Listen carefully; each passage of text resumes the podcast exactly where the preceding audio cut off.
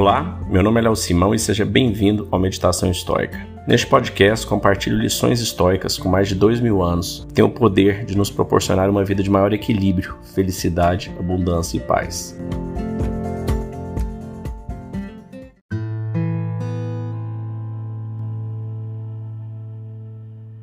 Algum sofrimento sempre vai existir. Sêneca. A vida é cheia de sofrimento, agudo e benigno. Acabamos com a gripe, somos atingidos por uma despesa cara, alguém com poder sobre nós abusa de sua responsabilidade, alguém que amamos mente ou nos fere. Pessoas morrem, as pessoas cometem crimes, desastres naturais acontecem. Tudo isso é comum e inevitável, acontece todos os dias a nós e aos outros. Isso já seria ruim o suficiente, mas escolhemos piorar essa dor. Como? Ao se fingir que somos imunes a isso, assumindo que seremos isentos ou que apenas aqueles que de alguma forma merecem se encontrarão na mira da fortuna. Então, ficamos surpresos quando acontece conosco e achamos que é uma injustiça, uma falta de preparo nossa negação nos priva até mesmo da capacidade de ficar tensos antes que o golpe chegue. Você deve supor que há muitas coisas pela frente que você terá que sofrer, Sêneca nos lembra. Alguém está surpreso por ter um resfriado no inverno?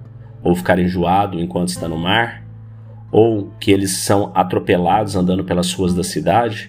A mente é forte contra as coisas para as quais se preparou.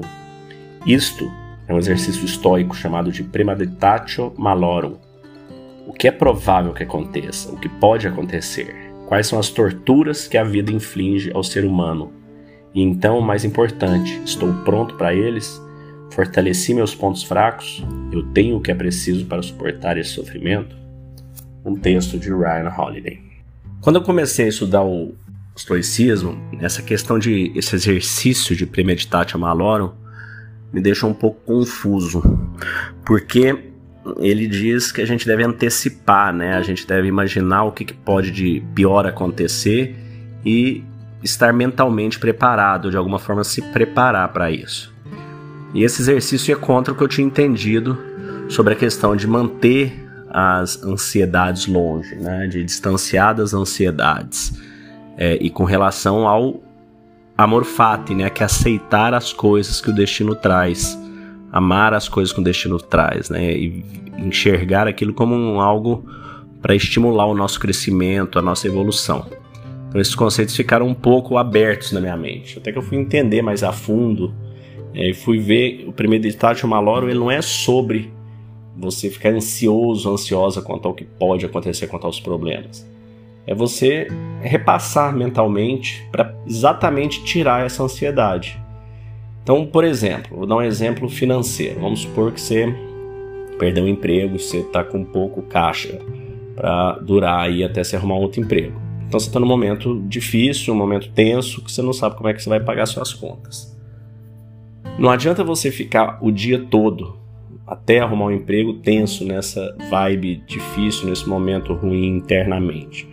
Você deve fazer uma reflexão sobre as alternativas. Então, bom, é, arrumar um outro emprego vai me levar o quê? 90 dias, 120 dias, 60 dias? Eu preciso desse caixa, eu tenho 30 dias, o que, que me resta? Me resta 60 dias de caixa ou 90. Ok, a menos que a menos que você consiga reduzir suas despesas, de alguma forma reduzir. Se você tiver um caixa para 60 dias e você reduzir suas despesas para metade, eu sei que não é fácil, mas caso seja possível, você vai ter o dobro do tempo, né?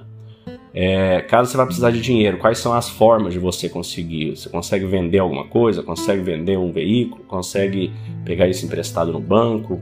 Que é uma alternativa muito ruim nesses momentos, porque se atrasar mais, depois você fica com uma dívida que te atrapalha mais a vida, né? Vai ter alguém que pode te emprestar, um familiar. O que, que você pode fazer nesse período até conseguir esse outro emprego? Você pode dirigir um Uber, utilizar seu carro para gerar essa receita, fazer entrega pelo RAP.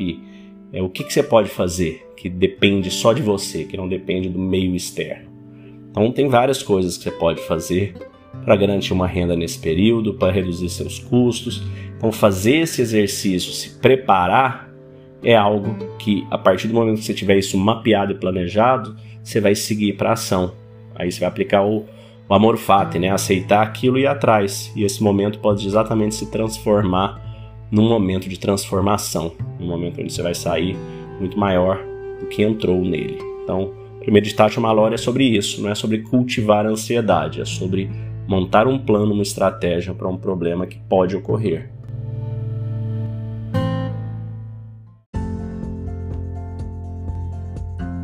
Se você gostou desse podcast, deixe seu like, siga nosso canal e compartilhe. Alguém pode estar precisando escutar isto hoje. Seja você a pessoa a levar esta mensagem de força e resiliência. Pode mudar o dia e o destino de alguém. Estoicismo é uma fórmula que nos ajuda a superar os desafios e dificuldades da vida. Você pode nos escutar diariamente no Spotify, Apple e Google Podcast. E também no Instagram, buscando por Meditação Estoica. Fique com Deus e tenha um dia de abundância e paz.